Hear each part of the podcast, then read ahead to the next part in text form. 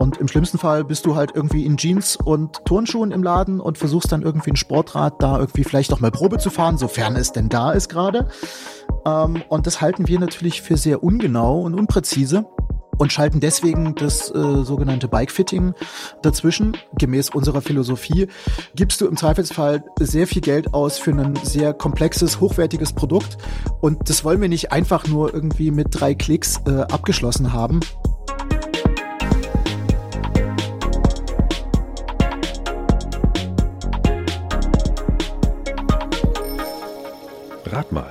Der Fahrradpodcast von So geht Sächsisch. Hallo und herzlich willkommen zu einer neuen Folge von Rat mal, dem Fahrradpodcast von So geht Sächsisch. Mein Name ist Eileen Wrozina und in diesem Podcast rede ich mit Menschen aus der sächsischen Fahrradbranche und Fahrradszene über ihre Leidenschaft, ihr Geschäft und ihre Ideen. Schön, dass ihr auch heute wieder mit dabei seid. Wenn ich jetzt Laufrad sage, dann denkt ihr bestimmt an Kleinkinder, die auf fahrradähnlichen Gefährten durch die Gegend flitzen. Vielleicht seht ihr aber auch einen Satz Räder und einen Rennradrahmen vor euch. Wenn das so ist, dann seid ihr hier genau richtig, denn mein Gast in dieser Folge von Radmal ist der Gründer von Leitwolf Studio aus Dresden, Felix Wolf. In seiner Firma entwickelt und baut er Laufräder auf ganz individuellen Wunsch. Herzlich willkommen, Felix. Hallo, Aline.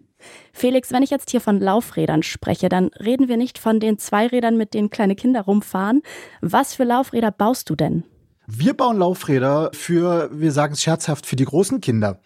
Das heißt, wir sehen uns als Nachrüster für hochwertige Laufräder, wo wir natürlich mit unserer Idee auch das größte Tuningpotenzial am Fahrrad sehen. Das heißt, äh, eben nicht die kleinen Räder, sondern dann tatsächlich die großen Räder im sehr hochwertigen sportlichen Bereich. Menschen, die sich jetzt nicht täglich mit den Fahrrädern auseinandersetzen, die gehen einfach ganz normal in einen Laden, die kaufen sich ein Fahrrad, an dem dann auch schon alles dran ist, auch die Laufräder natürlich. Was ist denn an euren Laufrädern so besonders? Das Schöne ist ja, dass die meisten, die sich ein Rad komplett kaufen, vielleicht irgendwann auch zu uns kommen ähm, weil natürlich äh, der Individualitätsgedanke oder eben auch das Tuningpotenzial sehr groß ist an der Stelle. Das heißt, sowas ist ursprünglich immer natürlich dran an einem fahrfertigen Fahrrad, wenn du es kaufst. Aber du hast natürlich immer noch so die Tuning-Möglichkeit, da nochmal Gewicht zu sparen, mehr Reserven einzubauen, je nachdem, was da äh, gerade gefragt ist. Oder einfach nur was Buntes reinzubringen, was dann besser passt. Oder eben was äh, ganz eigenes, Spezielles. Und was bringen Leichtbauräder direkt beim Fahren? Na, der ganz kurze Abriss in den Physikexkurs ist natürlich immer die Reduktion der rotierenden Massen. Das heißt, je weiter etwas vom Drehpunkt entfernt ist, desto leichter sollte es sein, um einfach die geringstmögliche Wirkung auf die Trägheit zu haben. Das heißt, ein schweres Laufrad lässt sich in der Richtung schwer ändern. Also jede Richtungsänderung, ob jetzt nach vorne oder zur Seite, ist mit einem schweren Laufrad immer äh, mit mehr Krafteinsatz verbunden. Und je leichter die Laufräder sind, desto agiler fühlt sich das Fahrrad auch an. Bei anderen Herstellern, da gehe ich jetzt in den Online-Shop, wie man das heutzutage macht, lege mir da mein Produkt in den Warenkorb und dann ist der Kauf auch fertig. Bei Lightwolf Studio gibt es keinen Online-Shop. Wie komme ich denn bei euch an mein Lieblingsstück? Ganz einfach, du sprichst mit mir. Äh, wir wollen uns ganz, ganz klar auch genau davon ein Stück weit abgrenzen, weil gemäß unserer Philosophie gibst du im Zweifelsfall sehr viel Geld aus für ein sehr komplexes, hochwertiges Produkt. Und das wollen wir nicht einfach nur irgendwie mit drei Klicks äh, abgeschlossen haben. Äh, da, da ginge, glaube ich, auch sehr viel Potenzial verloren in der äh, Zusammenstellung, in den Möglichkeiten, äh, weil wir haben viele Kunden, die sehr genaue Vorstellungen haben und auch sehr informiert sind und genau wissen, was sie brauchen. Aber wir haben natürlich immer auch Kunden, die mit der Frage zu uns kommen, mit einem gro großen Vertrauen zu uns kommen und sagen, was brauche ich denn, was soll ich denn nehmen? Ähm, und das ließe sich natürlich im klassischen Click and Buy überhaupt nicht abbilden. Das ist ja eigentlich auch schön, dass ihr das noch so kultiviert, so starke, intensive Kontakte zu den Kunden zu haben. Es klingt natürlich aber auch sehr beratungsintensiv. Wie viele Stunden am Tag bist du denn eigentlich in Kundengesprächen und wie viel Zeit bleibt dir dann überhaupt noch zum Bauen? Wenn wir ganz ehrlich sind, baue ich fast gar nicht mehr selber. Ähm, das heißt, ich bin hier inzwischen maßgeblich ganztags im, im Kundensupport äh, und natürlich auch Backoffice, Einkauf äh, und so weiter. Es bleiben dann ich muss sagen, manchmal leider äh, nur noch sehr spezielle Projekte, die dann zur Chefsache werden. Aber ab und zu bin ich natürlich trotzdem noch in der Werkstatt, aber das meiste geht tatsächlich in der Montage gar nicht mehr durch meine Hände. Was sind das für Projekte, die dann zum Chef gehen? Äh, das sind dann irgendwelche ganz neuen Sachen, die wir ausprobieren, die vielleicht auch tatsächlich ein bisschen komplexer, komplizierter sind, weil neue Materialien, andere Verarbeitung und solche Sachen äh, kann einfach sein. Oder Sachen, an denen ich akut Interesse, auf die ich akut Lust habe, ähm, wo ich sage, das, das will ich jetzt aber auch mal machen wieder. heißt nicht, dass ich auf die anderen Laufräder keine Lust hätte, aber der Großteil unserer Kunden erwartet einfach, äh, mich direkt am Telefon zu haben und mit mir zu sprechen ähm, und eben die ganzen Details auch mit mir durchzugehen. Und so liegt da momentan die Aufgabenteilung. Ähm, wir versuchen immer wieder, sie so ein kleines bisschen aufzubrechen. Ja, weil ich auch mit den Händen gerne mehr mache, als nur auf der Tastatur rumzuklimpern. Ja, ist gut beschrieben. Mhm. Wie viele Laufräder werden denn bei euch am Tag gebaut? Das ist sehr unterschiedlich. Ähm, wir kommen im Jahr auf so drei bis 500 Satz Laufräder. Hm, wow. Das heißt, äh, das sind so anderthalb, äh, ein, ein bis anderthalb Laufräder am Werktag, wenn man das mal so runterrechnen wollte. Wobei das natürlich ja nur ein Teil dessen ist, was hier in der Werkstatt passiert. Wenn ich mir jetzt einen Satz bei euch bestelle, wie lange müsste ich denn aktuell darauf warten? Aktuell sind wir, wir geben das gerade an mit circa acht bis zehn Wochen Lieferzeit. Ähm, liegt einfach an der in der Branche momentan, äh, ich sag mal, diesem festgefahrenen Stau an Material. Das heißt, da hat sich natürlich extrem viel aufgeschoben. Und es kommt auch immer wieder vor, dass wir Laufräder mal nach zwei oder vier Wochen schon ausliefern. Ähm, das liegt dann einfach daran, dass Material dann clever gewählt wurde und es ist einfach alles da. Und während wir bei 30 offenen Aufträgen noch auf Material warten, können wir natürlich einfach schon neuere Aufträge bauen. Das heißt, Lieferzeiten sind immer relativ schwer abzuschätzen für uns. Und so gehe ich da lieber progressiv pessimistisch ran, weil es war noch keiner böse, wenn wir früher geliefert haben. Andersrum stellt sich das dann schon noch mal sehr deutlich dar, wenn wir es irgendwie krass überziehen und dann ein Urlaub geplant, ein Rennen geplant ist, dann ist es natürlich super ärgerlich. Und äh, so ja passiert's halt auch, dass wir einfach in, auch in der bequemen Situation sind, da ehrlich sein zu können und nicht mit kurzen Lieferzeiten locken zu müssen. Und nicht nur uns, sondern auch dem Kunden einfach damit natürlich Ärger vom Hals zu halten, wenn ich sage, es dauert halt länger, stell dich drauf ein. Um, ähm, und wenn es früher geht, geht's früher, aber das ist einfach gerade extrem schwer zu kontrollieren, abzuschätzen, weil einfach die Lieferungen, ja, man muss, man muss halt einfach sagen, sehr unzuverlässig kommen. Ja, das stimmt. Wie bist du denn überhaupt zum Laufradbau gekommen? Wie ist da so dein Werdegang? Ich bin da ein Stück weit, was heißt reingerutscht? Äh, ich habe irgendwann in einem Schülerpraktikum, neunte Klasse war das, glaube ich, äh, in einem Fahrradladen gearbeitet, zwei Wochen und bin dann da quasi direkt ins Inventar übernommen worden äh, im Sinne eines Schülerjobs äh, und habe da einfach sowohl im Verkauf in, als in der Werkstatt direkt mitgearbeitet. Und da sind, glaube ich, die Wurzeln zu sehen und bin dann irgendwie, ja, während meines Studiums ähm, in diese Richtung äh, gerutscht, dass ich einfach festgestellt habe, okay, das, was ich hier tue, in diesem speziellen Bereich Laufradbau, mache ich irgendwie anders, mache ich irgendwie besser. Und ja, hatte dann halt irgendwann den Punkt erreicht, wo ich gesagt habe, okay, davon äh, kann, sollte, muss man leben können. Und habe den Schritt dann einfach gewagt. Ich habe gelesen, dass du aus dem WG-Zimmer raus dann ohne Startkapital angefangen hast mit den Laufrädern, mit dem Bau davon. Wie ist dann dann daraus ein Geschäft geworden? Hm, Im Grunde genommen hat sich das tatsächlich einfach sehr, äh, ich sag mal vorsichtig, organisch entwickelt. So, das heißt, man baut erstmal für Freunde, für Bekannte, die sagen jemand anders Bescheid und so wächst die Sache natürlich einfach immer ein bisschen ran. Und irgendwann ist man natürlich an einem Punkt, wo äh, man einfach das Ganze auch auf eine, äh, ich sag jetzt mal, sinnvolle Basis stellen muss, weil äh, sonst klopfen natürlich auch verschiedene Behörden an und sagen, was machst du da eigentlich? Und äh, so, dass ich dann einfach gesagt, gut, dann äh, ist das jetzt genau der Punkt, hier zu starten. Ich hatte auch noch das Glück, nicht ganz ohne fremde Hilfe, sondern es gab von der SAB noch einen kleinen Startbonus. Also da sind wir quasi auch schon äh, drin, dass auch das Land Sachsen da ja auch entsprechend mitgewirkt hat schon. Da gab es quasi einfach ein, äh, sie nannten das Unternehmergehalt von 500 Euro über ein Jahr, äh, was natürlich dafür sorgt, dass man einfach erzielte Gewinne auch direkt in die Firma reinvestieren kann.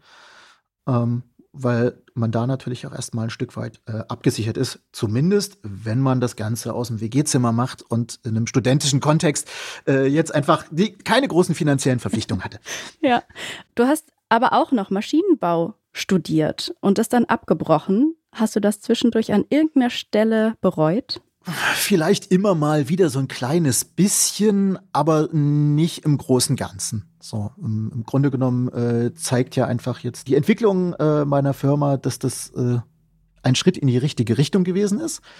Ähm, und äh, die positiven Entwicklungen äh, mich da auch nicht, äh, nicht viel im Wehmut zurücklassen. Wie viele Menschen arbeiten denn jetzt bei Leitwolf? Wir sind zu viert. Basti und Maike in der Werkstatt und der Stefan im Sinne von Marketing und äh, man muss sagen auch extremster Büro, Hilfe äh, und so weiter. Das heißt, wir haben hier die Aufgaben ganz gut verteilt werden sie aber auch immer noch mal ein bisschen umverteilen, weil wir, wir hatten es ja ganz am Anfang, äh, ich glaube, da geht es uns allen auch so, immer so dieses äh, eine nur zu tun, ist auch nicht immer die, die auf Dauer nicht die volle Erfüllung, sondern äh, wir wollen natürlich hier auch so eine gewisse Rotation haben. Das heißt, äh, auch der Basti geht ans Telefon, wenn technische Fragen sind. Äh, Maike will mich dann auch äh, bei dem beim späteren Thema Kompletträder auch noch mal mit unterstützen, um da auch mehr Redundanz reinzukriegen. Ähm, weil das ist natürlich einfach auch ein Vorteil, den wir einfach äh, schon mit vier Leuten haben ähm, dass wir einfach sagen können, okay, es kann auch mal einer ausfallen und es steht nicht ein kompletter Zweig still, sondern es geht weiter. Ähm, das ist wahrscheinlich auch irgendwie einer der, der ganz wichtigen Meilensteine, einfach, dass wir hier Redundanz schaffen ähm, und da nicht die, die Kette irgendwo unterbrochen wird bei uns. Jetzt kommen wir zu den Kompletträdern, die ihr jetzt auch noch baut. Was ist denn das Besondere an diesen persönlichen Traumrädern? Du kannst in den Laden gehen und dir ein komplettes Rad kaufen. Du kannst dafür auch unglaublich viel Geld inzwischen ausgeben. Ähm, aber wenn man es von da aus runterbricht, ist es dann einfach ein Fahrrad, was sich jeder andere auch kaufen kann. Ähm, und wenn du da äh, was Besonderes haben willst, sei es jetzt aus technischen Gründen, sei es aus optischen, aus ideellen Gründen, dann äh, wirst du natürlich selten äh, bei den Komplettlösungen fündig. Und äh, das ist genau der Punkt, wo wir ansetzen und natürlich, dass wir einfach äh, mit den Freiheiten, die wir uns hier geschaffen haben, natürlich auch eine ganz andere Beratungstiefe bieten können als der klassische äh, Fahrradladen. Genau. Was euch da ja so ein bisschen auszeichnet, ist dieses Bike-Fitting, was ihr zwischen Beratung und Montage macht. Was hat es denn damit auf sich? Wie funktioniert das? ich will noch kurz den Bogen zurückschlagen. Das heißt, du, du gehst in den Laden und äh, der Verkäufer guckt einmal äh, an dir hoch und einmal runter, fragt dich, was für ein Rad du fahren willst und hat sofort eine Idee, was du für eine Größe brauchst. So ist es tatsächlich relativ häufig. Ähm, was er dabei natürlich irgendwie selten berücksichtigen kann, sind so individuelle, ja, man möchte sagen, Bewegungsmöglichkeiten, Kraftverteilung, äh, Vorlieben zur Sitzposition. Und im schlimmsten Fall bist du halt irgendwie in Jeans und Turnschuhen im Laden und versuchst dann irgendwie ein Sportrad da irgendwie vielleicht auch mal Probe zu fahren, sofern es denn da ist gerade. Ähm, und das halten wir natürlich für sehr ungenau und unpräzise und schalten deswegen das äh, sogenannte Bike-Fitting dazwischen, bei dem wir hier die Möglichkeit haben, jedes Fahrrad nachzubauen in einer Laborsituation, ähm, dich draufzusetzen und in der Kombination zu prüfen, ob es dir passt aus äh, deinem Empfinden und äh, auch meiner Beobachtung, die einfach im permanenten Dialog ist. Ähm, und das ist halt tatsächlich in dem Fall sehr viel genauer als jetzt möglicherweise Algorithmen, die äh, Inbeinlängen durch Körpergröße teilen und dadurch Faktoren bilden, die dir zu einer Rahmengröße verhelfen sollen. Ähm, weil natürlich einfach der Körper mehr als nur zwei Maße oder drei oder fünf Maße sind sondern du probierst es hier bei uns, also dein neues Rad probierst du hier halt schon mal direkt live aus. Und so stellen wir halt einfach sicher, dass wir dir das bestmöglich passende Rad zur Verfügung stellen. Kommen wir nochmal auf was anderes zu sprechen. Ihr habt ja keinen Online-Shop, das haben wir ja schon geklärt. Du bist aber in den sozialen Medien und vor allem in den Mountainbike-Foren sehr aktiv. Allein im MTB News Forum hast du fast 14.000 Beiträge geschrieben. Ist das für dich die beste Art von Akquise oder machst du das wirklich so aus reiner Liebe zur Community?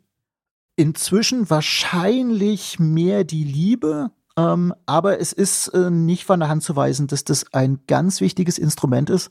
Das heißt, irgendwie, ich würde fast sagen, jede dritte Mail, jeder dritte Anruf, der hier reingeht, äh, wird irgendwie eingeleitet, hey, ich kenne dich aus dem Forum XY. Ähm, das heißt, das Feedback ist sehr deutlich und natürlich bringt es einfach was, da präsent zu sein mit technischer Expertise, mit technischer Hilfestellung. Und äh, das ist auch tatsächlich was, was äh, mit den Forenbetreibern jeweils offen kommuniziert wird. Es haben alle was davon. Inzwischen ist es wahrscheinlich gar nicht mehr das wichtigste Instrument. Äh, es ist immer noch ein wichtiges Standbein, ähm, aber natürlich einfach, dass äh, die schönen Sachen, die wir tun, auch in den sozialen Medien zu zeigen, zu präsentieren und damit einfach Kunden, Interessenten Lust zu machen auf das, was wir tun, ist, glaube ich, äh, es hat an, hat an Wichtigkeit gewonnen. Man muss aber einfach sagen, dass der wichtigste Aspekt gerade für uns ist einfach die direkte Weiterempfehlung von zufriedenen Kunden. Ähm, und davon haben wir aus den letzten Jahren reichlich. Und es ist eine sehr dankbare Werbung, weil wir mit der Werbung ja schon keine Überzeugungsarbeit mehr leisten müssen. Ja, das stimmt. Du hast früher in den Foren auch ein bisschen provoziert. Machst du das heute immer noch? Wahrscheinlich nicht mehr so in dem Maße wie früher, einfach weil es vielleicht auch gar nicht mehr so wichtig ist. Ähm, und die Zeit auch gar nicht mehr dafür da ist. Äh, ja, über Provokation kann man natürlich streiten. Ich, ich kenne dieses besagte Interview, äh, wo ich einfach auch schlicht falsch zitiert wurde. Es ging da tatsächlich dem Autor eher darum, möglichst reißerisch zu schreiben. Äh, das ist ihm sehr gut gelungen, weil mit diesem Interview werde ich regelmäßig konfrontiert, vor allen Dingen von denen, die mit meiner Arbeit nichts anfangen können, weil sie es besser können. Natürlich äh, ist da immer so ein Stück weit äh, Stichelei, Provokationen drin, um einfach äh, natürlich aus der Position heraus, die ich mir erarbeitet zu, habe, äh, natürlich auch einfach zu sagen, hey, das, was du da planst, was du da machst, halte ich so nicht für richtig, sondern ich würde es besser machen und je nach eigener Einstellung kann das natürlich auch als Provokation gewertet werden. Und ich sage halt immer, meine größten Kritiker äh, sind die, die der Meinung sind, es besser zu können und die sowieso nie bei mir kaufen würden. Aber an der Stelle muss man ja auch noch sagen, auch wenn es um Provokation geht, die Community schreibt ja auch sehr oft, dass sie sehr dankbar sind für deine Unterstützung und von dem ja sehr profitieren. Das hast du ja am Anfang auch schon gesagt, dass es so ein bisschen so eine Win-Win-Situation ist. Wer sind denn eigentlich eure Kunden? Was sind denn das für Menschen? Es schwer, die Menschen, an die wir verkaufen, wirklich in so eine äh, Schublade einzuordnen, weil wir haben tatsächlich, um da Schubladen zu bedienen, quasi vom Studenten, der sich seinen Laufradsatz vom Munde abspart, äh, bis zum, ja, sprichwörtlich Anwalt, Zahnarzt, die sich das halt einfach auch leisten können und wollen, ähm, haben wir ein sehr breites Kundenspektrum. Wir erleben gerade einen deutlichen Anstieg bei den Kundinnen. Das finden wir sehr gut. Ähm, einfach weil natürlich, ja, immer mehr Frauen auch in den Radsport kommen und natürlich auch reingehören. Also es ist tatsächlich die Frage, warum ist das so lange äh, so, so auch so männerdominiert gewesen? Und ja, da ist es natürlich auch gerade total wichtig, so in diesem Beratungsthema. Äh, viele Frauen haben da einfach aus, wahrscheinlich aus der schlechten Erfahrung, fast Angst, irgendwie bei einem Spezialisten anzurufen, weil äh, Frauen stehen ja im Beruf, technisch nicht so viel Ahnung zu haben, was halt überhaupt nicht stimmt. Äh, sie mögen weniger Ahnung haben, weil sie von dem Thema ferngehalten wurden.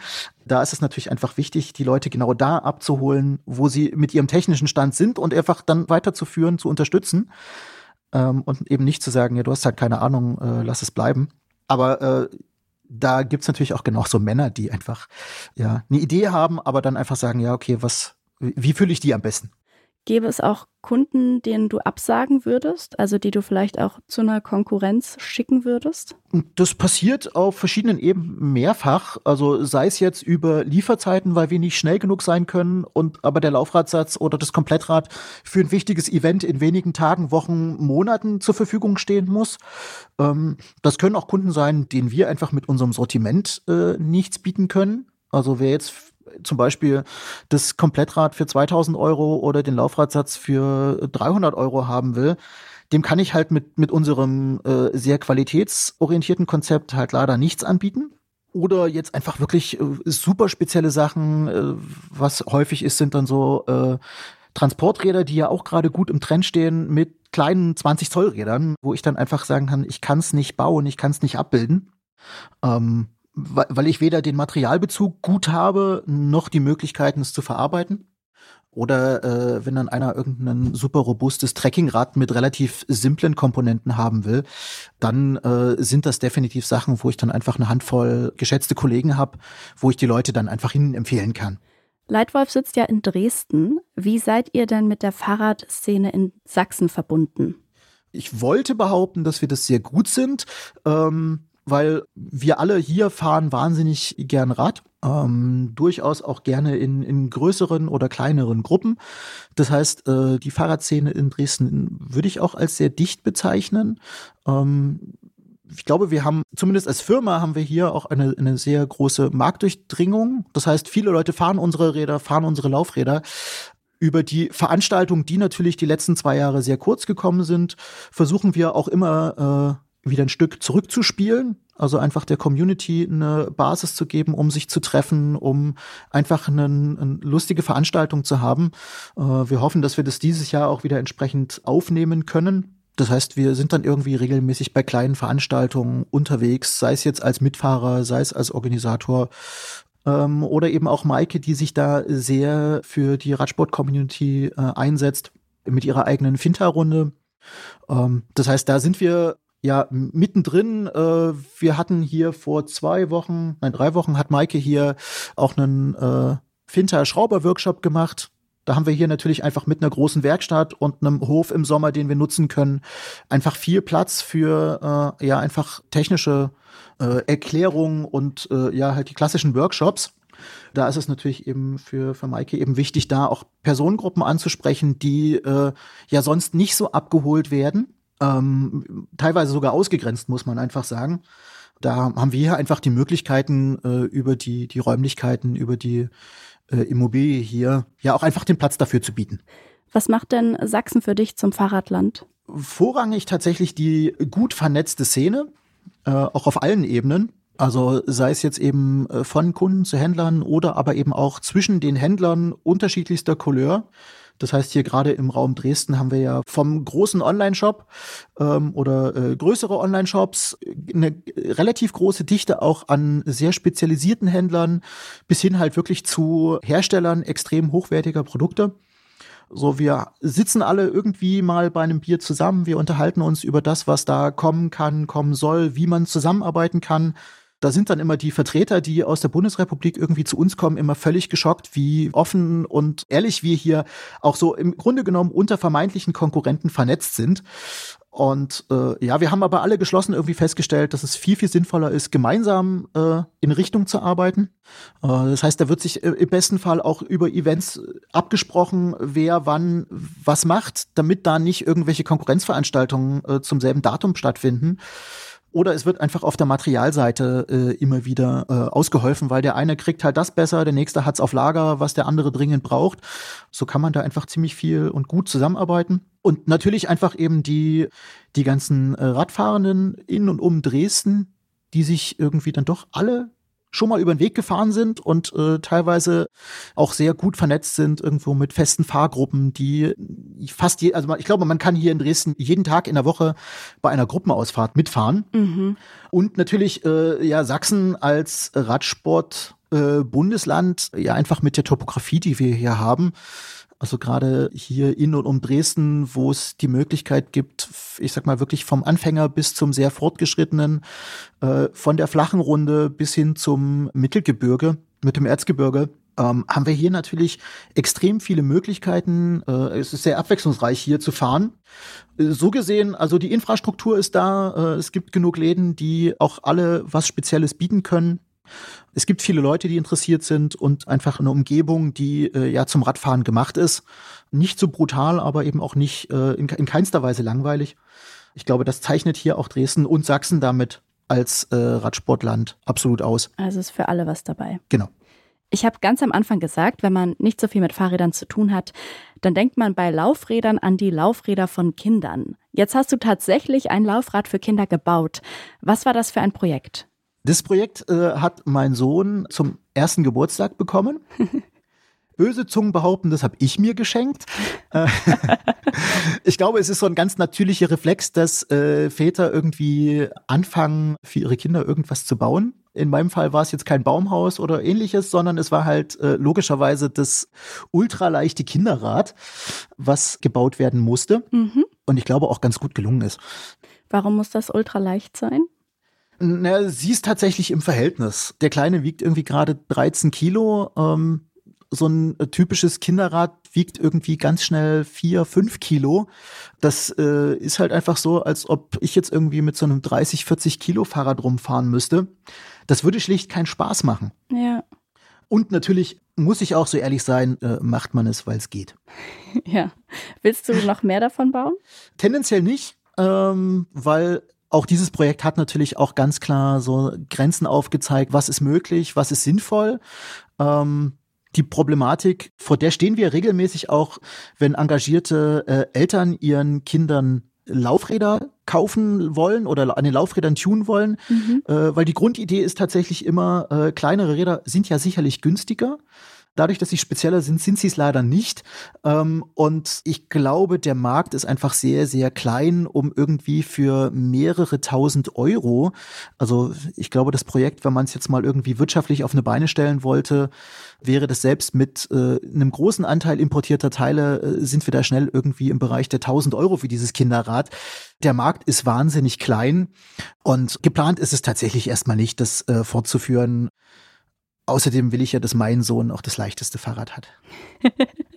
Also er soll ein Alleinstellungsmerkmal verliehen bekommen. Okay. Ähm, zum Schluss noch eine allerletzte Frage. Was ist denn deine Lieblingsausfahrt in Sachsen? Boah, das ist schwer. Das ist einfach, das zeigt natürlich einfach wieder, dass es so viele Möglichkeiten gibt, hier zu fahren. Äh, ich glaube, äh, es lässt sich nicht klar eingrenzen. Ich bin zumindest hier aus Dresden sehr gerne in den südlichen Raum unterwegs, also wo es dann einfach noch ein bisschen welliger, äh, bergiger wird. Aber so eine ganz genaue Lieblingsausfahrt, ich fürchte, die habe ich nicht. Aber gerade so das Dresdner Umland, es ist eigentlich total egal, in welche Richtung man fährt, ob das äh, Richtung Meißen äh, an den Weinbergen lang oder eben ins Erzgebirge ist. Irgendwie ist es überall schön. Das sagte Felix Wolf von Leitwolf Studio aus Dresden. Vielen Dank für das Gespräch, Felix. Sehr gern. Damit sind wir am Ende dieser Folge Rat mal. Falls sie euch gefallen hat, dann abonniert doch gerne den Podcast. Dann verpasst ihr nämlich auf keinen Fall die nächste Folge in 14 Tagen. Rat mal könnt ihr überall dort abonnieren, wo es Podcasts gibt, zum Beispiel bei dieser oder Amazon Music. Und vielleicht interessiert sich ja jemand von euren Freunden oder Kollegen für Fahrräder. Dann würde ich mich freuen, wenn ihr diesen Podcast weiterempfehlt. Falls ihr mehr über Rat mal, so geht sächsisch oder das Fahrradland Sachsen erfahren wollt, dann guckt mal auf www.sogehtsächsisch englisch.de vorbei. Damit verabschiede ich mich von euch. Vielen Dank fürs Zuhören und macht's gut bis zum nächsten Mal.